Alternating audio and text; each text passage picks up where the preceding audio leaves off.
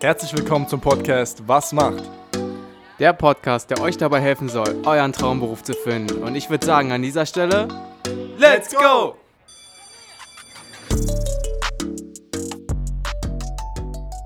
Herzlich willkommen zu einer weiteren Episode von Was macht? Ja, Björn, was macht ein Polizist?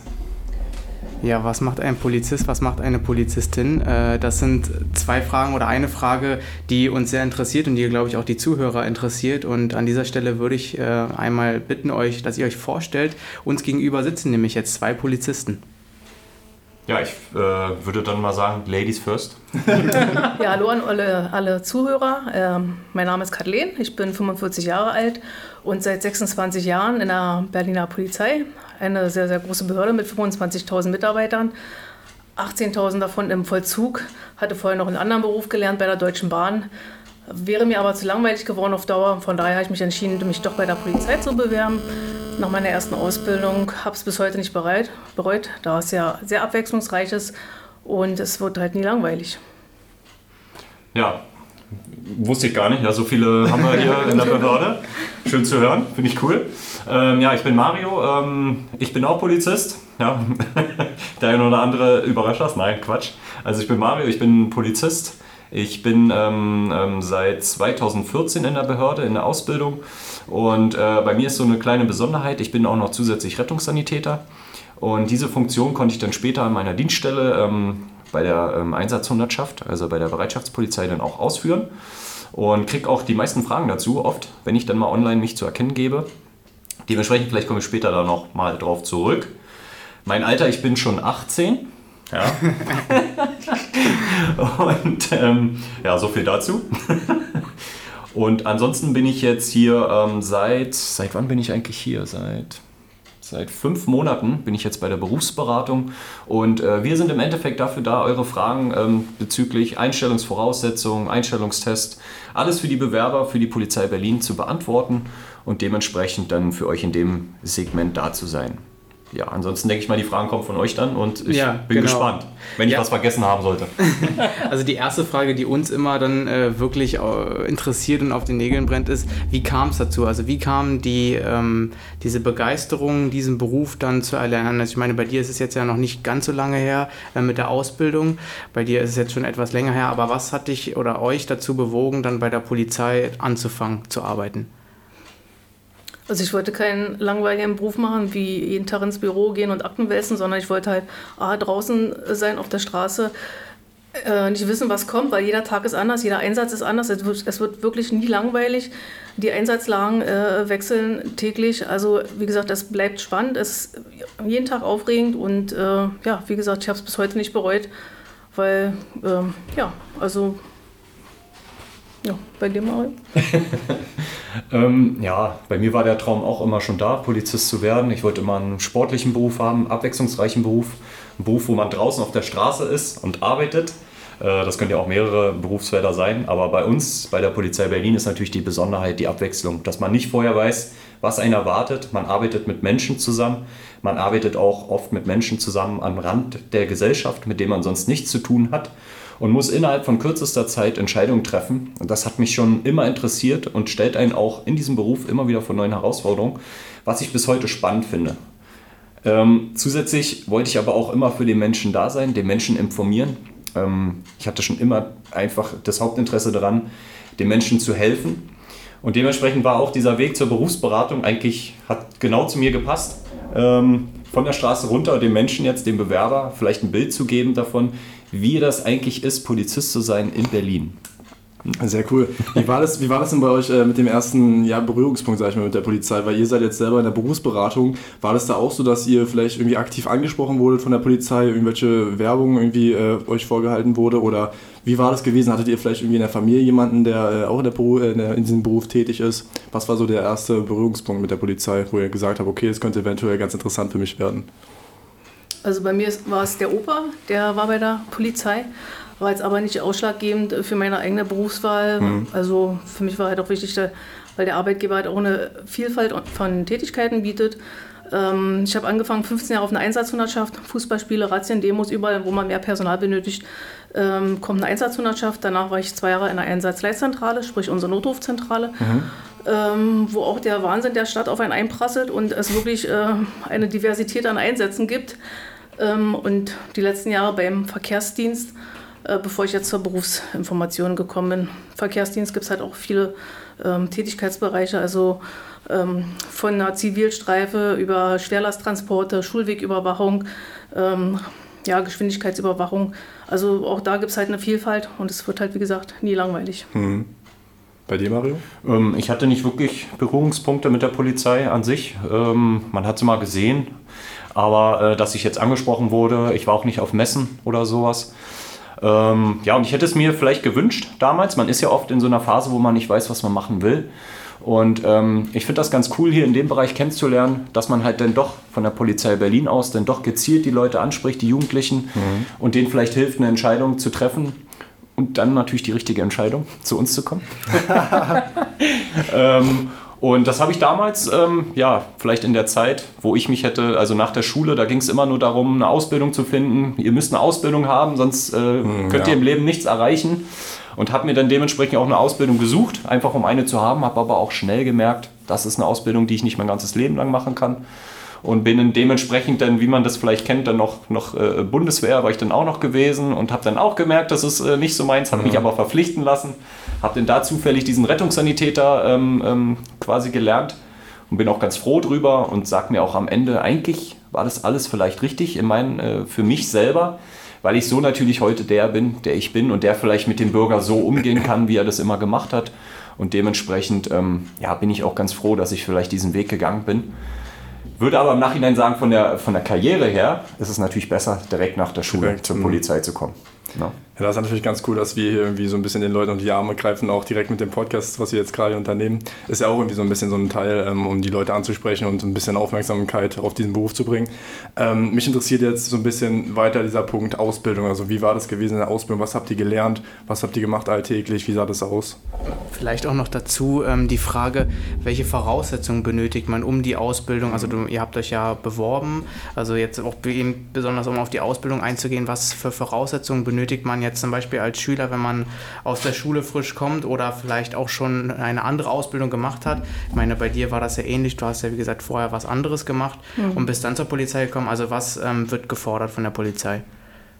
Also wichtig ist, dass man sportlich ist. Äh, das wird auch äh, das ganze Berufsleben wird das erhalten bleiben und wird euch begleiten. Also wie gesagt, man sollte sportlich äh, fit sein. Ähm, Deutsch ist sehr, sehr wichtig, weil wir jeden Tag natürlich sehr viele Anzeigen aufnehmen und niederschreiben und dann sollte der Richter später die Akte auch lesen können und verstehen, was man da vor Ort aufgenommen hat. Ähm, das ist halt sehr wichtig und natürlich Teamfähigkeit. Also wenn man jetzt ein Einzelkämpfer ist, äh, kann in einigen Situationen Vorteile haben, aber äh, eher in den meisten Situationen halt nicht. Also Teamplayer sind gefragt. Äh, ja, vielleicht äh, zur Einstellungsvoraussetzungen. Also der erweiterte Hauptschulabschluss für den mittleren Dienst wäre zum Beispiel so ein Abschluss, den man haben müsste. Und wenn man gerne studieren möchte bei uns, dann wäre das die Fachhochschulreife. Notendurchschnitt haben wir nicht. Äh, wir haben ein Einstiegsalter von 16 und äh, für den gehobenen Dienst darf man maximal 31 Jahre alt sein und für den mittleren Dienst 29. Da haben wir allerdings auch noch eine Besonderheit bei den Lebensdienstälteren. Eine abgeschlossene Berufsausbildung ähm, und mindestens zwei Jahre hauptberuflich gearbeitet haben. Mhm. Da genau. kann man als Lebensälterer auch bei uns anfangen. Dann kann man bis 39 sich tatsächlich bei uns bewerben und nochmal eine Ausbildung machen. Was ja wie äh, vielleicht in unserer Geschichte, ne, wir waren ja auch wahrscheinlich, also ich will jetzt nicht über dein Alter reden, wahrscheinlich ein bisschen älter, als wir uns beworben halt, äh, haben, als jetzt der 18-Jährige. Und da kann man sich tatsächlich bis 39, kann man sich da entscheiden, wenn man natürlich, wie gesagt, die Voraussetzungen erfüllt, um dennoch mal eine Ausbildung bei uns zu machen und vielleicht mit einem anderen Charakter, so wie es bei mir jetzt war in dem Fall, ähm, Polizist zu werden in Berlin. Gerade jetzt in Corona-Zeiten, wo viele den Job halt verloren haben, bei uns ist es halt krisensicher. Also wir kriegen halt äh, pünktlich jeden Monat unser Geld und es gibt immer Arbeit für die Polizei. Ja, das ist, glaube ich, auch ein sehr äh, wichtiger Faktor, auch gerade für die Berufswahl jetzt in, solcher ein, äh, in solch einer Situation, wo wir ja alle mit der Pandemie auch zu tun haben.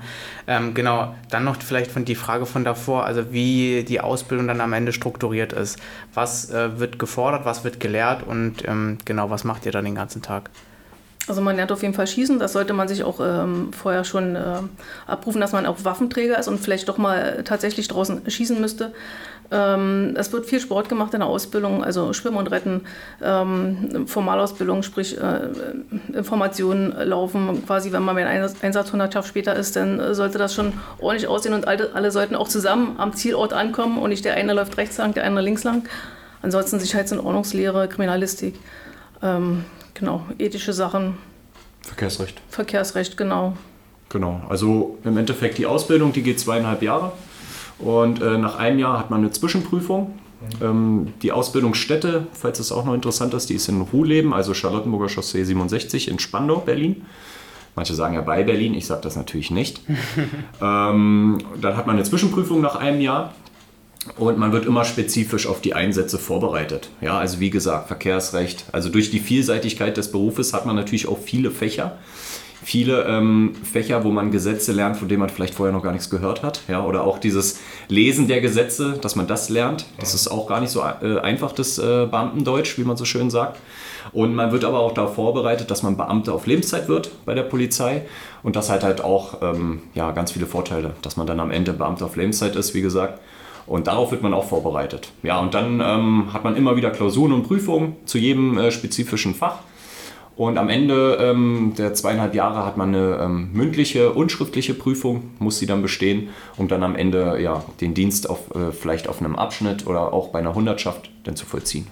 In der Ausbildung in den zweieinhalb Jahren äh, zum Schutzpolizisten oder Kriminalpolizisten, also Kripo wäre halt drei Jahre, sechs Semester studieren oder die Ausbildung zum äh, Schutzpolizisten im mittleren Dienst zweieinhalb Jahre. Da hat man dann auch jeweils beim Studium, wie auch in der Ausbildung, hat man äh, Praktikum. Also man schnuppert dann schon mal rein bei den Dienststellen und äh, guckt sich an, wie Polizei funktioniert. Mhm. Plan, plant auch mal einen Einsatz äh, mit seinen Kommilitonen oder ähm, anderen Auszubildenden und genau, plant und führt einen Einsatz auch mal durch. Kann eine mhm. Verkehrskontrolle sein zum Beispiel. Okay. Ich habe jetzt direkt zwei Fragen im Kopf, aber ich stelle erstmal die erste. ähm, und zwar, wie ist da diese die Prüfung aufgebaut? Also die Zwischenprüfung habt ihr gesagt, gibt es einmal und dann diese Abschlussprüfung. Was sind da Themen, die da abgefragt werden? Wahrscheinlich auch vieles Praktisches. Ähm, erzählt mal ein bisschen dazu was. Ähm, also ich kann jetzt von meiner reden. Ich war ja auch in der Schule. Und ähm, die Zwischenprüfung war halt ein Bestandteil aus allen Fächern, die man hatte. Mhm. Ja, geballt in einem Jahr. Also das war schon ordentlich. knackig ja, oder ordentlich. ja.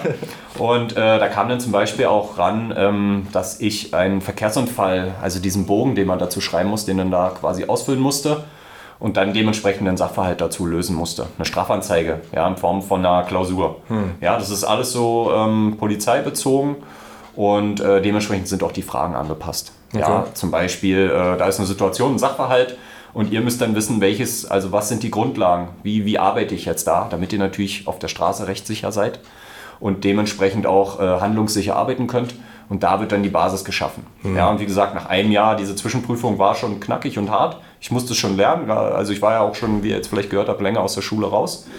Aber man hat es alles geschafft und am Ende, ähm, ich weiß nicht, ob ich will, dass das öffentlich ist, aber habe ich zehn Punkte, äh, habe ich meine Ausbildung abgeschlossen und bin ja super zufrieden. Also ich hätte jetzt auch mit sieben Punkten oder so, mit einer drei hätte ich mich jetzt auch zufrieden gegeben, aber am Ende dann froh, dass ich dann doch die zwei noch geschafft habe und äh, ja, war dann auch so ein bisschen stolz auf mich, gerade mit mhm. diesen ganzen Fächern, die man da hatte und mit dem Fach Chinesisch, was man vorher noch nicht kannte. Mhm. Aber ähm, ja, das kriegt man alles beigebracht. Das finde ich auch so spannend bei der Polizei wie man das alles beigebracht bekommt, auch wenn man dann später ausgelernt hat von den älteren Kollegen, wie schnell man das aufsaugt und lernt und dementsprechend auch anwenden kann. Hm. Ja, und das macht schon Spaß, okay. auf jeden Fall. Also ja. sehr praxisbezogen und auch schon halt wirklich für den Alltag dann vorbereitend, sage ich mal. Die Abschlussprüfung war dann ähnlich, bloß nochmal ein bisschen mehr Informationen und mehr Aufgaben oder wie kann man sich das vorstellen? Also soll ich erstmal weiter erzählen? Ja. Genau, also meine Abschlussprüfung war dann die mündliche zum Beispiel, da konnte man sich quasi, wie war das, zwei Fächer, ne? Genau. Ach, ist bei mir so lange her. Ja, also ich, was ich mich noch daran erinnern kann, war, ja, also ihr habt dann, ähm, habt euch dann zwei Fächer, die, wo ihr die mündliche Prüfung habt. Mhm. Wenn ihr in einem Fach zum Beispiel, was äh, Hauptvoraussetzung war, nicht so gut wart, kann das sein, dass das das Fach ist, wo ihr auch mündlich nochmal geprüft werdet, mhm. damit ihr auch nicht durchfallt, sozusagen. Man wird da immer aufgefangen, auch in der Ausbildung. Und ein Fach, wo ihr euch, was ihr euch vielleicht selber ausgesucht habt, ein Wunschfach. Und dann sprecht ihr da halt vor einem Komitee vor da ist dann ähm, zum Beispiel, hatte ich im Strafrecht, hatte ich meine mündliche Prüfung. Mhm. Da wird dann gefragt, was ist denn der Paragraph so und so.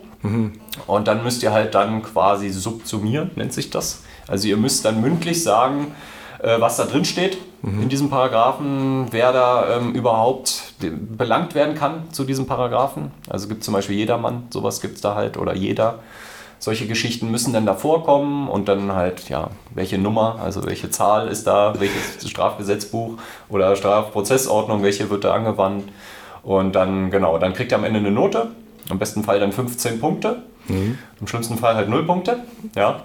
Und die müsst ihr halt auch bestehen. Also ihr müsst da mindestens 5 Punkte haben, um dann wenigstens die mündliche Bestand zu haben.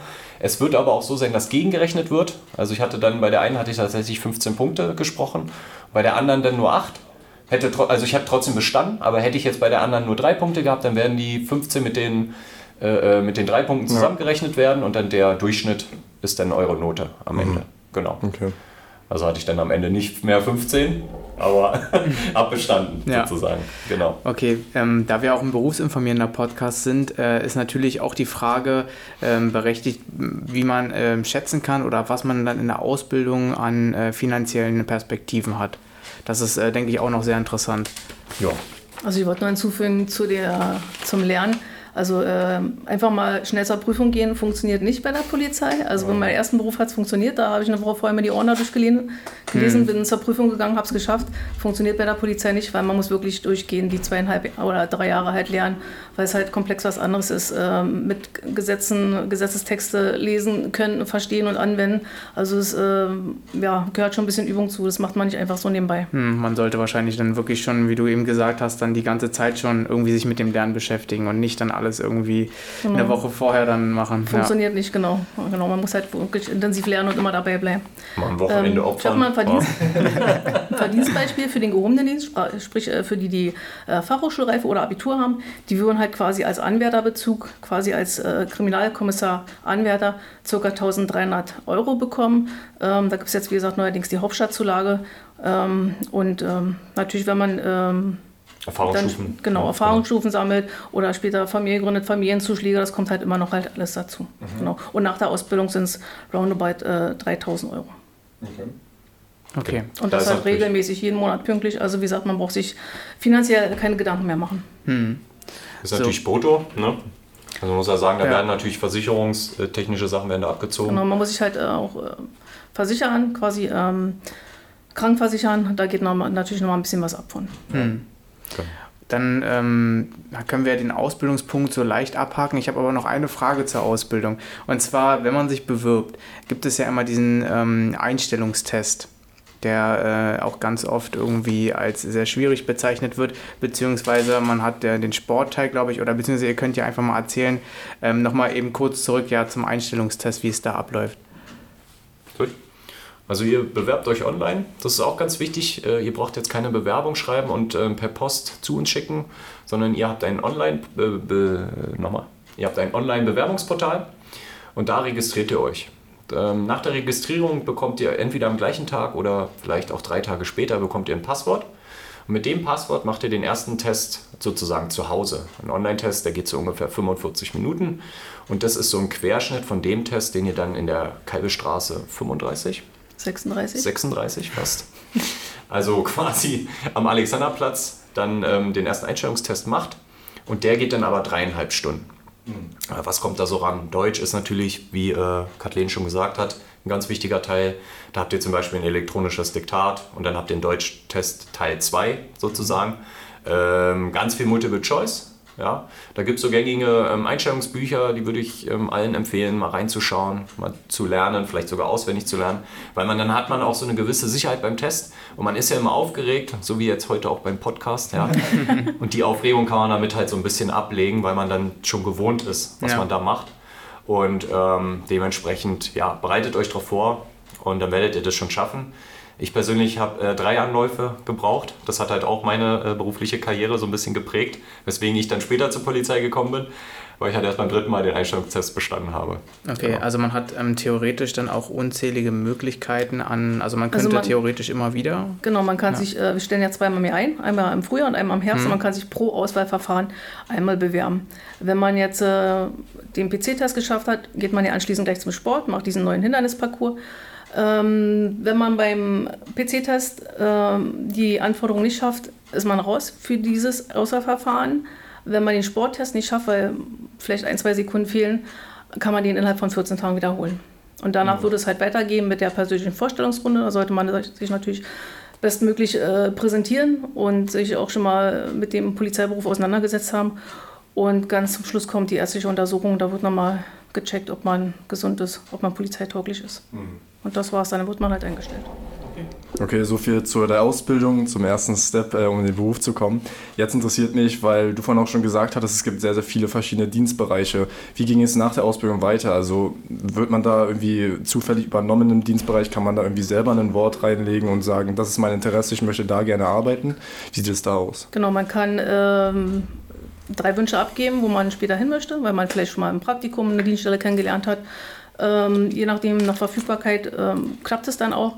Die äh, relativ jungen Kollegen, sag ich mal, die jetzt äh, 19, 20 sind, die kommen meistens äh, auf eine Einsatzhundertschaft, also natürlich körperlich noch viel fitter sind als jemand, der jetzt mit 39 bei uns anfängt ja. oder auf dem Polizeiabschnitt, also ganz normale Funkwagenbesatzung. Ähm, Früher musste man erst dort quasi das Laufen lernen und könnte sich dann später zu einer Spezialdienststelle bewerben. Jetzt ist es auch so, dass man gleich sagt, okay, ich habe eine Affinität zu Autos, ich möchte zum Verkehrsdienst. Das geht auch, dass man gleich nach der Ausbildung zum Beispiel zum Verkehrsdienst geht. Mhm. Was gibt es äh, allgemein für Dienstbereiche, wenn man mal alle auflistet? Also wir haben die Hundeführer, wir haben die Fahrradstaffel, wir haben äh, die Hundertschaften, habe ich schon gesagt, der normale ähm, Funkstreifendienst, wir haben die Wasserschutzpolizei. Fahrradstaffel. Fahrradstaffel, genau, die ist relativ neu bei uns äh, im Bestand. Was die technischen wir? Einheiten haben wir noch? Genau, technischen Einsatz, Einheiten, genau. Hm. Äh, wenn man vorher einen Beruf gelernt hat, also einen Handwerkerberuf, dann ist man da ganz gut aufgehoben, wenn man mhm. was basteln und bauen kann. Genau, oder... Wir haben natürlich auch den Stab. Also wenn man jetzt sagt, Büroarbeit und vielleicht so wie wir dann in den Tagesdienst wechseln möchte, gibt es da auch irgendwann die Möglichkeit, wenn man die Voraussetzungen Aber erfüllt dafür. Mhm. Genau. Mhm.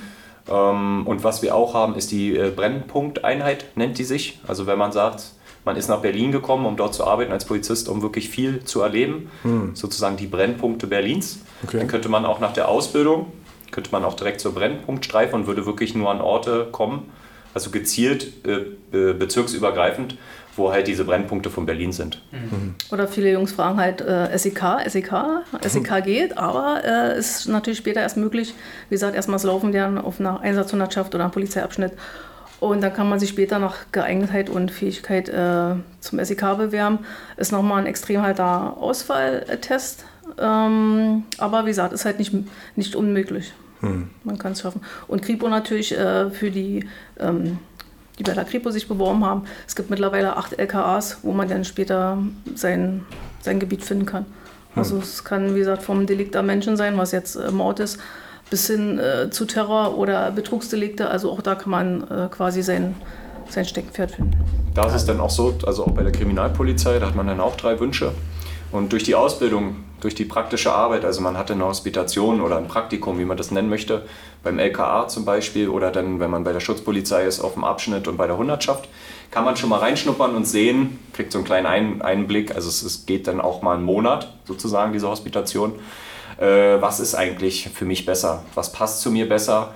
Vielleicht auch schon mal mit dem einen oder anderen Vorgesetzten reden, wenn man gemerkt hat, das passt ganz gut zu einem, ob man da überhaupt eine Möglichkeit hat, ob es da genügend Plätze gibt dann um dann mal reinzuschnuppern und zu sagen, ey, ja, das möchte ich dann auch im Nachhinein machen. Bei mir war es zum Beispiel so gewesen, dass ich dann zu einer Hundertschaft kam, dass ich mich relativ schnell mit den Kollegen sehr gut verstanden hatte und der Zugführer dann auch viel von mir gehalten hat. Da kriegt man nämlich auch nochmal eine Note in dem äh, zweiten Praktikum. Da stellt man sich ja natürlich dann noch, noch mal besser an. Ja. Und äh, der dann auch gesagt hat, dass es relativ sicher ist, dass ich zu denen kommen kann. Mhm. Äh, das sind natürlich Aussagen, auf die man sich nicht äh, vertraut. Genau, man ja. kann sich nicht verlassen drauf, ne? aber am Ende bin ich da tatsächlich dann hingekommen, weil die mich dann speziell meinen Namen sozusagen angefordert haben. Also sowas gibt es tatsächlich auch, aber das ist natürlich, ja, wie gesagt, kein Versprechen, hm. was da gegeben wird, sondern die sagen, ja, wenn es passt. Weil, äh, wie Kathleen schon gesagt hatte, die müssen natürlich auch eine Verfügbarkeit haben.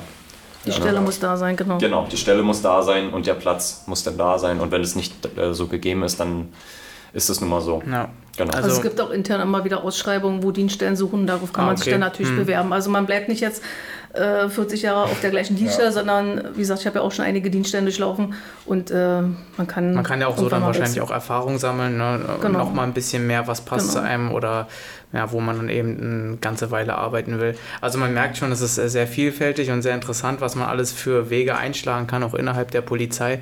Ähm, mich würde jetzt interessieren, wie für euch so ein Arbeitsalltag aussieht. Also was macht ihr jetzt, wenn ihr früh morgens aufsteht und hierher kommt? Äh, wie sieht es für euch aus? Ich weiß nicht, willst du, äh, ich würde würd von der Hundertschaft so ein bisschen erzählen, wenn du die Berufsberatung Genau, ist wahrscheinlich äh, aufregender und interessanter. ja. Weil Berufsberatung ist ja nicht das, was der eigentliche Bewerber dann später mhm. macht. Sondern, genau. genau, mal Hundertschaft ist interessant. Genau, also wie gesagt, ich würde jetzt äh, von der Hundertschaft mal so einen Alltag mhm. erzählen. Genau, da hat man halt dann Schichtdienst, Schicht- und Wechseldienst nennt sich das. Ähm, und Bereitschaftspolizei, der Name ist Gesetz, wie man so schön sagt. Das heißt, man ist immer in einer gewissen Bereitschaft. Also der tägliche Dienst sind ähm, vier Tage, die man hat. Man fängt an mit einem Frühdienst, der um 6 Uhr beginnt bis 18 Uhr, äh, also 12 Stunden. Und der nächste Dienst, würde ich jetzt erstmal im Zeitmodell gehen, wäre dann zweimal 10 Stunden. Und am Ende, also es geht dann von früh nach spät nach Nacht, habt ihr sozusagen den Dienst, den ihr früh gemacht habt, habt ihr dann spät, also beginnt dann von 18 Uhr bis 6 Uhr morgens. Und dann habt ihr in der Regel bei der Hundertschaft, habt ihr natürlich diesen Ausschlaftag. Also es kommt ja um 6 Uhr morgens, um 7 Uhr morgens nach Hause. Ja. Ist irgendwie auch echt äh, ähm, komisch gewesen die ersten Tage, wenn man dann gerade mit der Bahn nach Hause, die Leute fahren zur Arbeit ja, und ihr fahrt dann ja. äh, schlafen nach Hause sozusagen. Die Sonne geht auf, ihr legt euch hin sozusagen. Ja. Aber ging, also bei mir persönlich ging das alles. Und ähm, genau, hab dann den Ausschlaftag und hab dann in der Regel nochmal drei Tage frei. Mhm. Das ist halt besonders cool, wenn man dann die 30 Tage Urlaub hat, die man ja, ähm, die jedem Polizisten zur Verfügung stehen weil dann natürlich das mit angerechnet wird. Also man hat ja nicht nur die Tage, die man genommen hat, sondern auch die Tage, die man regulär frei hat. Mhm. Der Nachteil ist natürlich, dass jeder freie Tag bei der Bereitschaftspolizei auch ein Alarmdienst sein kann. Das heißt, nach dem Ausschlaftag, also das wird mit Zahlen beziffert, hat man ein A7, also die Chance, dass man alarmiert wird, ist sehr gering. Also eigentlich gar nicht, eigentlich. Ja, okay. ja. Und ähm, könnte aber sein, dass ihr zwei Tage später dann ein A1 habt zum Beispiel, dann ist die Chance halt relativ hoch, dass ihr, wenn mhm. Kräfte benötigt werden, zu dem Einsatz nachalarmiert werdet und dann so einen sogenannten Alarmdienst habt. Das heißt, man greift immer erst so auf A1 zu und dann immer wird nach hinten gestaffelt. Das sind dann die, die dann erst später dazukommen, sobald dann, wie sag ich mal, A5 und sowas nicht mehr da ist, dann braucht man A6. Ja, genau, genau mhm. richtig, genau. Mhm. Priorisierung, das ist das Stichwort, genau. genau. Und das kann natürlich sein, ähm, was man ja auch schon erlebt hat, gerade in Berlin, wenn dann da 1. Mai aufeinander trifft, Walpurgisnacht, die, mhm. also die Nacht davor, dann noch äh, zusätzlich ein Krieg irgendwo ausgebrochen ist oder irgendeine politische Entscheidung, dass man dann äh, 20 Demos in Berlin hat mhm. und dementsprechend einen das tatsächlich auch mal an einem A6 treffen kann. Okay. Aber es wird schon immer so versucht zu verteilen, dass die äh, Hundertschaften halt auch ihre Pausen haben oder dass äh, aus anderen Bundesländern Hundertschaften angefordert werden. Und ähm, das finde ich aber auch, was es nochmal spannend und interessant macht, diese Zusammenarbeit auch mit den anderen Polizeien, mit den anderen Ländern. Jetzt auch klar die äh, Naturkatastrophe, die jetzt gerade aktuell mhm. stattgefunden hat, dass man halt auch als Bereitschaftspolizei Auswärtsfahrten hat. Und dementsprechend jetzt zum Beispiel meine alte Hundertschaft fährt jetzt nach Nordrhein-Westfalen, um da dann zu unterstützen, Vermisste zu retten oder äh, polizeilichen Schutz zu geben, die, die das brauchen, den, oder den THW unterstützen, was auch immer, was da ansteht.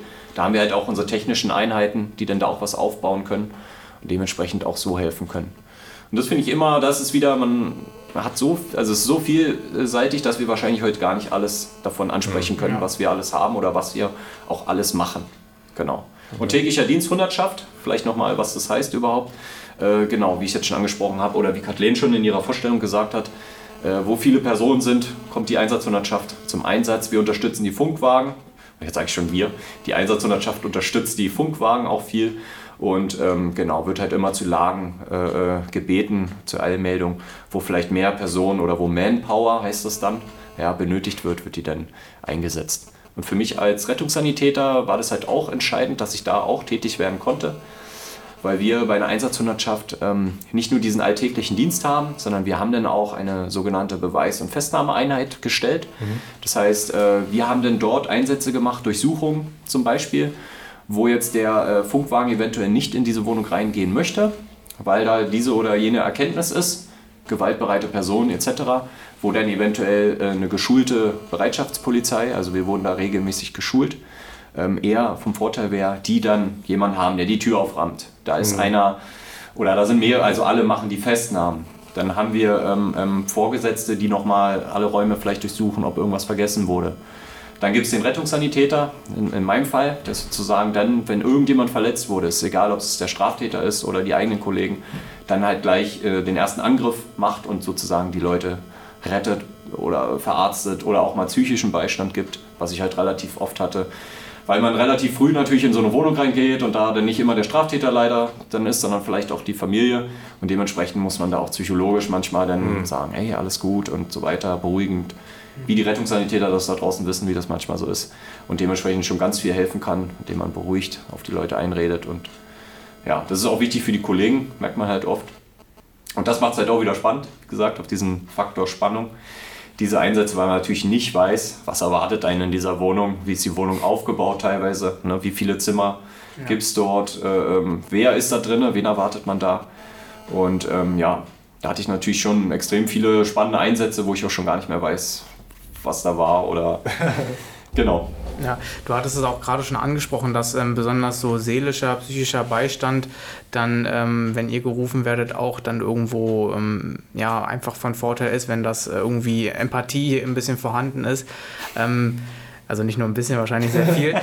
Wie, wie ist das für euch oder für dich, ähm, wenn man jetzt dann wirklich, oder auch für dich, Kathleen, du warst ja selber auch bei den Hundertschaften dabei, ähm, wie, wie schwer fällt es oder fällt es gar nicht schwer, ähm, dann irgendwie abzuschalten, beziehungsweise wenn man nach Hause geht, dass ähm, die Arbeit Arbeit sein zu lassen und ähm, besonders vielleicht nach den ersten Berufsjahren, wo man dann wahrscheinlich sehr viel krasse Erfahrungen auch gesammelt hat, ähm, wie schwer fällt das dann, das alles auf Arbeit zu lassen? Das sind halt äh, Dinge, die man halt natürlich vorher nicht äh, ausprobieren kann, wie man reagiert. Ähm, also bei mir war es damals meine erste Leiche, die ich hatte. Die Bilder hatte man natürlich äh, noch ein paar Tage im Kopf, aber irgendwann ist es auch gut. Also mit der Zeit verblasst es und äh, wenn man jetzt auch vielleicht einen krassen Verkehrsunfall hatte, wo der oder diejenige nicht mehr so gut aussah, dann ähm, wird auch vom Vorgesetzten natürlich dafür gesorgt, gefragt, brauchst du Hilfe, ist alles okay, möchtest du mit jemandem reden oder wenn man jetzt einen Schusswaffengebrauch hat. Also da sind dann die Vorgesetzten auch sehr sensibel und auch geschult, äh, quasi den Mitarbeitern ähm, Hilfe anzubieten oder auch zu merken, wenn jetzt der Mitarbeiter vielleicht sich doch anders verhält oder so. Also man wird halt nicht alleine gelassen mit dem Problem. Hm. Ähm, das ist ja so ähnlich wie bei der, bei der Feuerwehr eigentlich letzten Endes, also wahrscheinlich auch unter den Kollegen viel äh, untereinander auszureden und so weiter. Und wenn dann da irgendwie ein Problem ist, dann kann man da auf jeden Fall auch noch weitergehen. Ähm, genau, wir waren jetzt nochmal bei dem alltäglichen, ja, bei der, beim Alltag eigentlich gewesen. Wie ist es bei dir, Kathleen? Beim gewesen? Verkehrsdienst genau. zum Beispiel fängt so ein ähm, Tag halt an, man setzt sich zusammen, macht ein kurzes Briefing. Ähm, man hat auch sehr viele geplante Einsätze. Das kann, wie gesagt, ein Schwerlasttransport sein, der natürlich vorher angewendet werden muss ähm, oder eine, eine, Demo. Es gibt ja sehr, sehr viele Demos jeden Tag in Berlin und die müssen natürlich auch geschützt werden. Also wir quasi, wir machen dann die Straße frei, damit die Demo auch ungehindert laufen kann. Und äh, genau, es gibt aber auch Ad-Hoc-Situationen.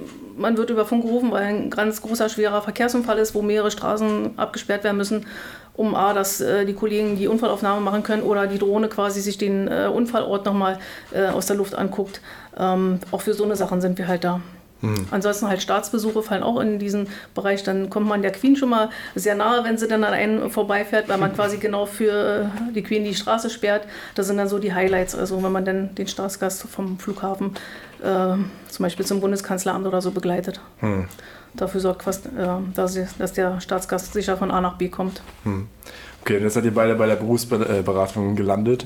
Ähm, wie ist das zustande gekommen? Erstens und zweitens, was mich auch immer interessiert, diese Sterne, die ihr immer hier oben drauf habt, das sind, ja, sind das diese Erfahrungspunkte, wovon ihr von äh, gesprochen habt? Oder vielleicht könnt ihr dazu also auch nochmal was Ich habe auch mal mit Blau angefangen im mittleren Dienst. das ist genau der mittlere Dienst und äh, entweder macht man ein internes Studium, man kommt dann in den gehobenen Dienst oder man äh, wartet halt die Beförderungsstufen ab und ist dann auch automatisch irgendwann im gehobenen Dienst. Äh, Berufsberatung hatte ich, wie gesagt, vor zwei Jahren noch gar nicht auf dem Schirm, weil ich ähm, beim Verkehrsdienst eigentlich äh, glücklich war. Und dann hat sich das quasi durch Zufall ergeben, eine interne Ausschreibung. Mhm. Ich habe mich einfach mal darauf beworben, es hat geklappt und bin froh, dass ich jetzt äh, nach 26 Jahren äh, normalen Biorhythmus wieder habe, also nachts schlafe und tagsüber wach bin. Ähm, ja, weiß ich sehr zu schätzen. Wochenende halt frei, es sei denn, ist eine Messe, dann sind wir doch am Wochenende mal unterwegs. Ja, also ich würde gerne hier bleiben wollen. Also mir gefällt es sehr, sehr gut. Es ist ein Mix aus Innen- und Außendienst, weil man geht halt auch raus an Schulen oder Messen halt. Aber berät auch hier, hat halt auch natürlich die Hotline, wo halt viele Bewerber anrufen oder halt auch uns eine E-Mail schreiben, ähm, wo wir versuchen dann halt weiterzuhelfen. Hm. Bei dir? Genau, also im Endeffekt bin ich im mittleren Dienst der Polizei. Also ich habe die Ausbildung absolviert und danach wird man dann Polizeimeister und kriegt zwei blaue Sterne. Und ich wurde jetzt einmal befördert, bin Polizeiobermeister und habe äh, drei blaue Sterne. Und das Ziel ist natürlich dann, sag mal, in den höheren Dienst Polizeipräsident, Posi- Polizeipräsidentin zu werden. Sag ich jetzt mal. Also nicht mein persönliches, aber jetzt für den Bewerber vielleicht da draußen. Und ähm, das ist tatsächlich möglich. Also man kann aus dem mittleren Dienst theoretisch auch in den höheren Dienst aufsteigen. Ähm, Da gibt es natürlich gewisse Voraussetzungen, die man dann erfüllen muss. Das würde jetzt den Rahmen vielleicht auch sprengen, ich weiß es nicht. Ja. Aber ähm, genau, man kann intern dann zum Polizeikommissar befördert werden, ist dann im gehobenen Dienst. Oder man geht halt gleich den Weg über das Studium und wird dann nach dem Studium Polizeikommissar. Beziehungsweise Kriminalkommissar. Ähm, Kommissar. Kriminalkommissar? Kriminalkommissar. Mhm. Genau, ja. Und ähm, ja, wenn man im gehobenen Dienst ist, wie gesagt, dann hat man sogar noch die Möglichkeit, in den höheren Dienst aufzusteigen. Wie gesagt, da ist der Enddienstgrad in der Polizeipräsident, Polizeipräsidentin. Und äh, ja, wenn man Krebsern ist, ist das die, vielleicht die, das Ziel, was man mal erreichen sollte. Die Möglichkeit besteht natürlich auch äh, während der Ausbildung schon vom mittleren in den gehobenen Dienst aufzusteigen. Das ist unsere sogenannte Wunderkerzenregelung. Wenn man nach dem ersten Ausbildungsjahr ähm, eine bestimmte Punktzahl erreicht, äh, kann ihnen angeboten werden, dass man direkt in den gehobenen Dienst dann aufsteigt und quasi dann dort beginnt zu studieren. Also Ah, okay. Aber dann mit, mit Leistungen dann wahrscheinlich auch. und mit äh, Voraussetzungen, ne? dass Voraussetzung, dass man äh, ein Abitur oder äh, Fachhochschulreife Okay. hat. Genau. Genau, genau. Und wenn man das erreicht, diese Voraussetzungen, ist es garantiert oder wie du, weil du jetzt gerade äh, das Wording Je verwendet nachdem, hast, das kann wie passieren? Plätze halt verfügbar sind. Okay, okay. Also letztes Jahr haben es tatsächlich 26 Leute geschafft. Hm. Die wurden dann quasi vom mittleren in gehobenen Dienst umgesiedelt. Ähm, ich finde es ganz lustig, weil ich jetzt so mal zurückdenke. Ihr seid wahrscheinlich auch äh, an Grundschulen ab und zu, oder? Ist das auch der Wir Fall? machen ab äh, 9. Klasse. Ah, okay. Nee, Also quasi, wenn es dann darum geht, äh, den Ernst des Lebens äh, zu beginnen, den Okay. Berufsleben zu starten. Nee, weil ich genau. erinnere mich nämlich so ein bisschen zurück äh, an die Grundschule noch. Und da war ab und zu auch äh, eine Polizistin gewesen, die uns auch so ein bisschen den Beruf schon näher gebracht hatte, schon Das machen die damals. Polizeiabschnitte, die gehen dann halt mal ähm, präventionsmäßig auch an den Schulen halt, genau. Ja, ja, das Aber direkt Werbung ist bei uns ab 9. Klasse, natürlich bis äh, 13. Klasse, bis äh, quasi die Abiturienten, die wir natürlich für uns gewinnen wollen. Da sind wir dann mit einer Präsentation vor Ort. Hm, okay. Also ich, äh, mit der Hundertschaft sind wir auch äh, an Kindergärten. Das sind halt so Aufträge, die man sich auch teilweise dann selber holen kann, wenn man da jemanden kennt. Und das habe ich dann auch, also es war eh so mein Bereich, Prävention nennt sich das. Also und da Kindergärten und so, das woll- wollte ich eh machen. Und dann fährt man zu den Kindergärten und zeigt Ausrüstungsgegenstände, die Fahrzeuge, das Blaulicht ist halt ganz wichtig und das Martinshorn natürlich. Und äh, genau, die Kinder haben auch die Möglichkeit, mal selber so eine Weste zu tragen, so eine Schutzweste. Und finden sie natürlich alle ganz toll. Ja. Ja. Wie ist das so generell mit dem Feedback, was ihr so erhaltet, ähm, so von Freundes-, Bekanntenkreis, vielleicht auch Familie, je nachdem? Ähm, was, was, haltet, äh, was erhaltet ihr da für ein Feedback? Also wie gehen die Leute damit um, dass ihr bei der Polizei seid? Kommt drauf an, wenn man im Schichtdienst ist, dann ist es natürlich äh, teilweise ärgerlich, wenn dann, sag ich mal, Wochenende eine große Party steigt, dann man muss dann natürlich äh, zum Nachtdienst oder überhaupt Wochenenddienst, was zwar äh, mehr Geld bringt, wenn man halt Wochenend- oder Nachtschicht äh, Zuschläge erhält. Allerdings ähm, hat man, sag ich mal, als positiven Ausgleich dazu in der Woche dann mal frei, wo man vormittags mal zum Arzt gehen kann, einkaufen, wo es halt ein bisschen leerer ist. Also es gibt Vor- und Nachteile vom Sch- Schichtsystem, sollte man halt auch Ja. wissen. Genau. Ansonsten, ja, also Also seit, ja, wenn man sich als Polizist zu erkennen gibt, wenn die das nicht schon wissen, der Freundes- oder also die Familie, der Freundeskreis oder die Familie, ja, dann kommen natürlich schon oft Fragen. Ja, was ist, äh, wenn das und das passiert oder ich habe einen Strafzettel bekommen oder sowas. Ja. Das sind dann auf einmal Fragen, mit denen man natürlich vorher nicht konfrontiert wurde. Und ähm, ja, dementsprechend darauf kann man sich schon einstellen, dass man und die wollen natürlich auch immer eine Antwort haben. Ne? Wenn man klar. dann sagt, man weiß das nicht, das ist dann nicht die richtige Antwort. Also genau, das, Ja. Das, ja, das hat sich schon verändert bei mir und genau. so ist es. Jetzt natürlich sind wir im Tagesdienst hier bei der Berufsberatung, das hat man das Wochenende wieder. Ja. Aber vorher, genau, da ist man dann auch Familienveranstaltungen oder so, war man dann vielleicht nicht dabei. Aber wie gesagt, also ich habe immer diese Vorteile gesehen, dass am Ende dann ja, man in der Woche halt wirklich äh, alleine im Fitnessstudio war oder äh, ja, alleine bei Ikea. Äh, achso, ich darf ja gar keine Werbung machen. alleine, alleine in irgendwelchen Möbelhäusern oder. genau, also ich, hab, äh, ich fand das. Und diese, frei, diese Freizeit, die man da hat, also wie gesagt, ich rede jetzt von einer Einsatzhundertschaft, äh, das fand ich schon immer mega cool. Gerade für meinen oder für meinen allgemeinen, für meinen Sport war das immer sehr, sehr, sehr cool. Ja. Mit Vor- und Nachteile. Genau. Wie sieht, das Ja. wie sieht es generell in der Zukunft aus? Also ich meine jetzt bei dir, Kathleen, du hast dich ja jetzt ähm, sehr darauf fokussiert, bei der Berufsberatung äh, weiter zu sein und hast da auch irgendwo, glaube ich, dein, dein, deine Berufung dann äh, gefunden und willst wahrscheinlich da weiter sein. Aber ähm, wie sieht es bei dir äh, aus? Wo geht es für dich da irgendwie in Zukunft noch hin? Ähm, ja, also ich bin seit 2014 bin ich sozusagen im Pool der Berufsberatung, also seit der Ausbildung. Da habe ich zum ersten Mal so, so eine Art Öffentlichkeitsarbeit schon gemacht und habe mich eigentlich schon so gedanklich darauf vorbereitet, dass ich irgendwann mal vielleicht in die Berufsberatung äh, reinrutschen kann. Das war halt so, ähm, dass man sich da auch auf eine Stelle beworben hat, Voraussetzungen erfüllen musste und dementsprechend dann einen Platz bekommen hat. Und diese Stelle ist auf zwei Jahre begrenzt. Was ich persönlich eigentlich ganz cool finde, weil wenn man so vor Augen hat, zwei Jahre, das ist so eine Zeit, ja, in zwei Jahren wird man hier mega viel Spaß haben und, und wahrscheinlich auch noch viel Abwechslung erleben. Und nach zwei Jahren denkt man, fängt man das erste Mal an, auch vielleicht in anderen Berufen, darüber nachzudenken, hm, ist das jetzt das, was ich machen will? Ist das meine Orientierung für immer? Das Wort ist ja auch immer so, immer, ja. Ist schwer, ne? Ist schwer, ähm, darüber nachzudenken, dass man das für immer macht und ähm, Dementsprechend fand ich das sehr spannend und reizvoll und das ist dann auch so meine Antwort, dass ich so, ja, im Moment bin ich ein halbes Jahr erst hier, also ich bin auch noch nicht so lange in dem Bereich und kann mir im Moment das halt gut vorstellen, dass ich das hier noch länger mache oder vielleicht im Bereich Prävention irgendwann arbeite oder zurück auf die Straße gehe, kann ich mir auch alles vorstellen. Also es ist jetzt, für mich ist gar nichts ausgeschlossen. Also ob ich jetzt auf den Abschnitt gehe oder vielleicht zur Hundertschaft zurück, dann zu einer anderen Hundertschaft, also nicht zur gleichen, vielleicht mal eine andere ausprobieren, ja. Oder äh, ja, irgendeinen von den ganzen Möglichkeiten, die wir Ich tatsächlich wollte gerade haben. sagen, es gibt ja ähm, Genau. vorhin schon aufgelistet so viele Möglichkeiten. Ja. Man könnte zum Beispiel auch zu ähm, ähm, Ausbilder werden. Sowas gibt es halt auch, die Richtung, dass man dann zur Schule zurückgeht, aber auf der anderen Seite ist. Mhm, Okay. Klingt eigentlich auch immer ganz spannend. Das habe ich auch bei der Bundeswehr gemacht, mal für drei Monate, dass ich dann der Ausbilder war. Das hat auch Spaß gemacht. Ähm, war anstrengender als ich dachte, auf jeden Fall. also man sitzt da ja immer so und äh, wird in Anführungszeichen fertig gemacht von irgendwem oder so. Aber wenn man dann auf der anderen Seite ist, merkt man erstmal, wie viel Arbeit dahinter Ja. tatsächlich steckt. Und Dass es ei- eigentlich äh, gar nicht so leicht ist, teilweise, was die da machen. Und äh, ja, aber ich glaube, es ist immer ganz gut, so mehrere Seiten zu sehen von einem Für Berufsfeld. mich persönlich ist es noch wichtig, dass ich gesund vom Einsatz oder vom Dienst halt nach Hause komme. Ja, auf jeden Fall. Das ist halt bei der Hundertschaft nicht so oft. Wir hatten jetzt äh, auch vor dem Podcast schon mal kurz drüber gesprochen, äh, ob ihr eventuell so ein, zwei interessante Stories hattet, die ihr vielleicht im Laufe eures Berufslebens äh, mal erlebt hattet. Mit, sei es jetzt Passanten oder irgendwelchen Verbrechern. Ähm, vielleicht habt ihr was Interessantes. Willst du was So spontan fällt mir nichts ein. Also für mich war bewegend ein Hochhausspringer. Hm. War für mich jetzt persönlich mal so ein Test, so wie ich darauf reagiere. Ich habe es nicht gesehen, ich habe es nur gehört und mir wurden schon so ein bisschen die Beine weich, wo ich dachte, okay, das ist jetzt eine Reaktion, gegen die ich jetzt gar nichts machen kann. Hm. Das war jetzt für mich so ein Erlebnis, wo ich denke, okay, so mal ranführen an die eigenen Grenzen. Ja, oder die eine andere Leiche, wobei die alle noch frisch waren, da lebte noch nichts wieder. Das waren so auch die ersten Eindrücke, die man erstmal verarbeiten muss, aber gut, gehört halt dazu zum Job, sollte man sich vorher auch darüber bewusst sein, Ja. dass es vielleicht auch Sachen gibt, die nicht so lecker aussehen, aber es gehört halt zum Job dazu. Hm. Bei dir?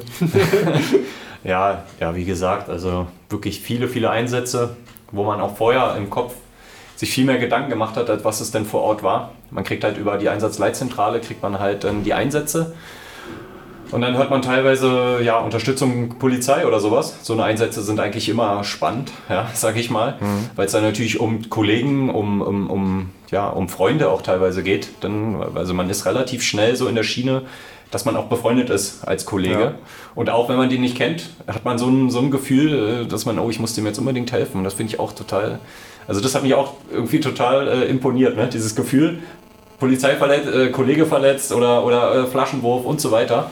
Da hat man schon diese, Zusammengehörigkeit. die Zusammengehörigkeit, genau. Da hat man aber auch schon dieses, ja, so ein bisschen Bauchkribbeln, fährt dahin. Also gerade jetzt als Hundertschaft, Die Großdemos, ne? die ganzen Demos, wenn man dann Steine und Flaschen fliegen. man fährt kann ganz entspannt zur Demo, man hat eigentlich seine feste Uhrzeit, wann man da beginnt und dann auf einmal auf dem Weg zum Einsatz, oh, es sind schon 5000 Teilnehmer da, äh, wir brauchen schnell Unterstützung, wir können die Masse nicht mehr einhalten, die wollen jetzt loslaufen etc. Dann kommt man vor Ort und teilweise ist es dann auch entspannt und man denkt so, hä, was ist denn jetzt los? Aber teilweise ist man dann halt direkt am Arbeiten, ne? man hat gar nicht viel Zeit nachzudenken und dementsprechend, ja, ist schwer jetzt da ein Einsatz rauszuziehen. Hm, okay, also verstehe. vielleicht die ein oder andere Durchsuchung, die ich hatte, bei der oder der anderen äh, äh, ähm, Großfamilie oder wie auch immer, wo man Oder- sich dann auch viel mehr Gedanken vorher gemacht hat und dann am Ende war das alles nicht so, wie man sich das vorgestellt hat. Ja. Ja. Der 1. Mai-Demos, wenn dann die Steine und Flaschen fliegen und man hofft, dass die Ausrüstung hält und man gesund nach Hause kommt wieder. Ich würde jetzt vielleicht den G, äh, G20-Gipfel in Hamburg, den, den haben wir auch mit betreut, da waren wir mittendrin, da habe ich wirklich auch viele Sachen abbekommen und auch das erste Mal so erlebt, wie das ist, eine Flasche oder andere Gegenstände abzubekommen, dass man das teilweise gar nicht gemerkt hat, sondern die Kollegen einem das erzählt haben, so, äh, ja, du hast gerade drei Flaschen abbekommen oder weiß ich was, du hast gerade ein Sixpack Flaschen abbekommen.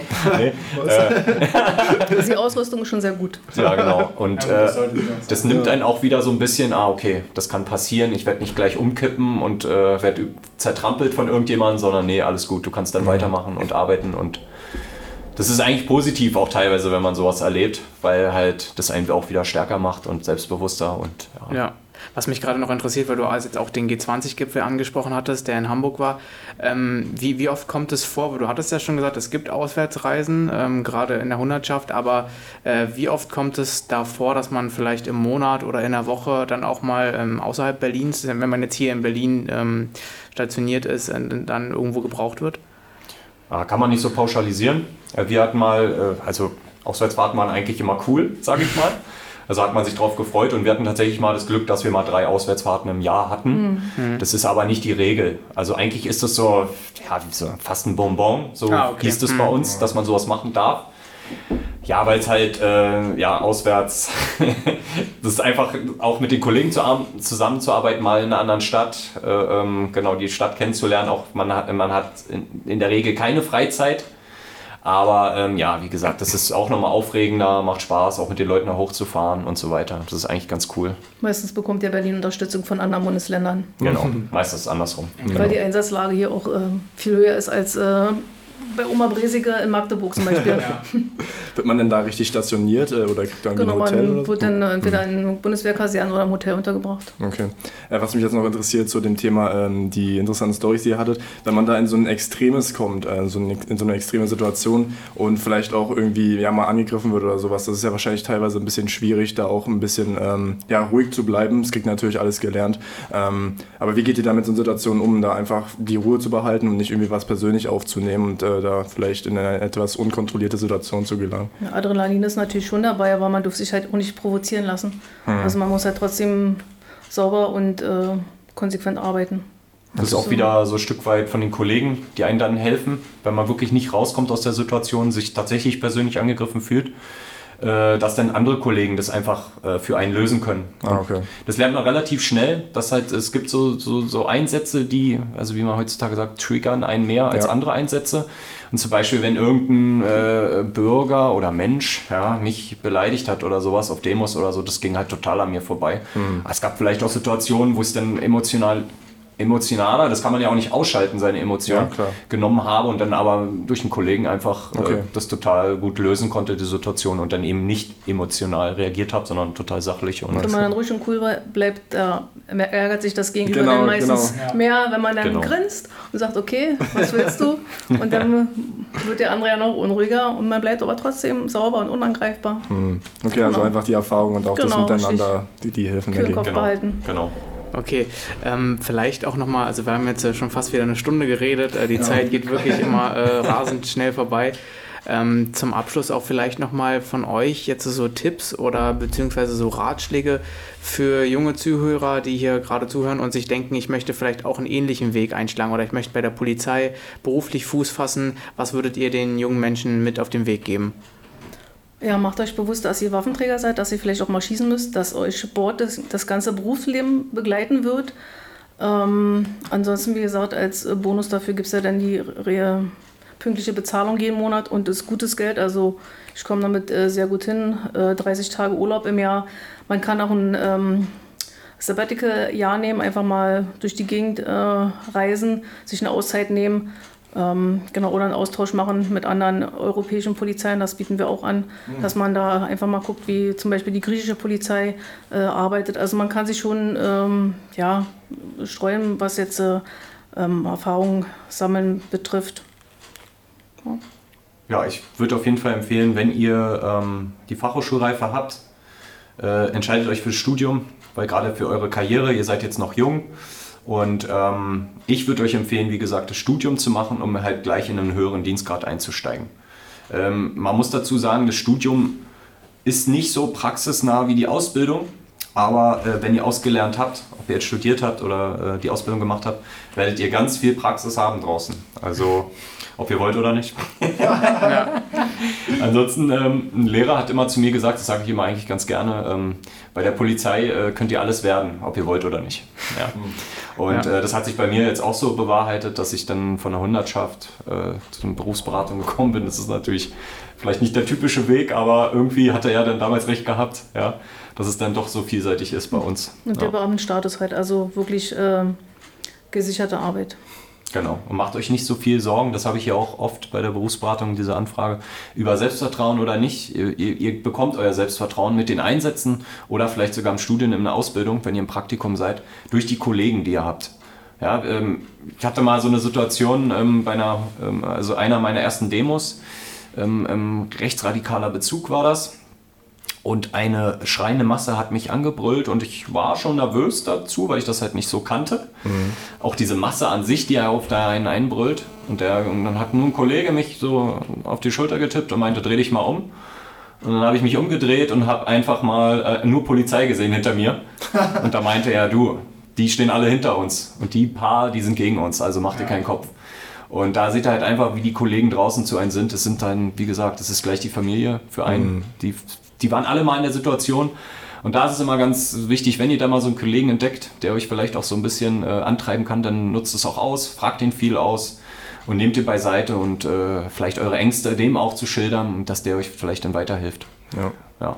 Ja, wie du vorhin schon meintest, also man lernt hier extrem schnell anscheinend und auch die Kollegen, weil die ja einfach schon irgendwo gewisse Erfahrungen gemacht haben, bringen das schnell einem dann auch bei. Ähm, also auf jeden Fall als Schlusswort, ist ein sehr, sehr interessanter Beruf, der vielfältig ist. Man kann, wie du auch meintest, ähm, in vielen Bereichen Erfahrungen sammeln. Ähm, jetzt, was wir auch immer häufig machen, nochmal am Ende, ist äh, ja, so ein bisschen Eigenwerbung, sage ich mal, weil du jetzt, Mario, speziell äh, selber auch einen Instagram-Account führst, kannst du ja mal gerne hier äh, nennen, wie, wo man dich findet, wie man dich findet und eventuell auch, dass man da einfach ein paar Fragen an dich stellen kann und so weiter. Genau, vielleicht auch nochmal gleich dazu, ähm, auch nochmal speziell die Adresse wählen, äh, die Adresse nennen, an die man sich wenden kann, wenn man sich jetzt wirklich bewerben will nochmal. Ich glaube, wir hatten es schon angesprochen im Interview, aber trotzdem nochmal vielleicht, dass wir das hier nochmal gebündelt haben. Kannst du ja Berufsinfo sagen? Okay. Genau, ihr bewerbt euch äh, ganz normal online bei uns auf äh, www.polizei.berlin.de, gebt dann ein äh, Beruf und Polizisten, dann seid ihr quasi schon auf unserer Homepage und äh, müsst dann halt bestimmte Formulare ausfüllen. Also wie gesagt, kein Anschreiben, kein Lebenslauf, sondern wir haben bestimmte Sachen abgefragt, einfach nur online bewerben und damit seid ihr quasi schon mal am Rennen. Mhm. Genau, ihr habt noch äh, 110% Berlin, gibt es noch als äh, Seite. Da habt ihr dann ein paar Videos, auch, auch ähm, neue Videos, die wir ja gemacht haben. Sporttest. Der Sporttest ist als Video zu, zu sehen, genau. E-Diktat kann man vorher üben, genau. Genau. Ah, okay. ja, dann mhm. sag das doch. fällt, mir gerade so ein. Fällt mir gerade so ein. Genau. Ja. Nee, und ähm, ja, meine Seite ist äh, Police Officer oder? Ja, Police Officer Mario, Berlin, glaube ich. ich gucke wenig meine Seite, also ich suche meine Seite nicht äh, in der Regel.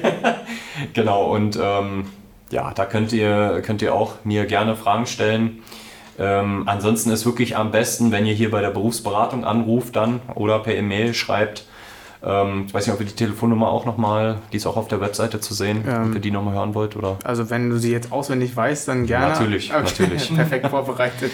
Ja, ja gut. Dann, nee, dann, ja. Also wäre die äh, 030, dann die 4664 und dann habt ihr die 404040. Das ist quasi unsere Hotline, da sind wir auch von Montag bis Freitag erreichbar. Und dann habt ihr halt alle, also die geballte Berufsberatung. Nicht nur oder, Police Officer Mario, sondern. Ja. Oder per E-Mail berufsinfo.polizei.berlin.de. Mhm. Okay, genau. also viele Anlaufstellen für Fragen, wenn da draußen Leute sind, die mhm. viele Fragen haben. Ähm, ja, dann würde ich sagen, also wie gesagt, wir sind jetzt bei einer Stunde. ähm, wollen wir den Leuten nicht ganz so viel äh, auf einmal zumuten. Daher ähm, würde ich sagen, danke euch für die Zeit, Kathleen, Mario. Gern geschehen. Genau. Wolltest du noch was sagen, Devin? Ja, ich möchte mich auch nochmal bedanken. Ähm, wie ihr vorhin schon gesagt habt, es war ein bisschen schwierig, äh, überhaupt an den Beruf zu kommen und da ein Interview äh, ja, zu vereinbaren. Hat mit euch aber jetzt sehr, sehr gut geklappt und äh, freut mich auf jeden Fall. Vielen, vielen Dank. Gern geschehen, bitte. Klar, gerne. Alles klar. Alles klar, na dann äh, auf Wiedersehen. Ciao. Tschüss. Macht's gut.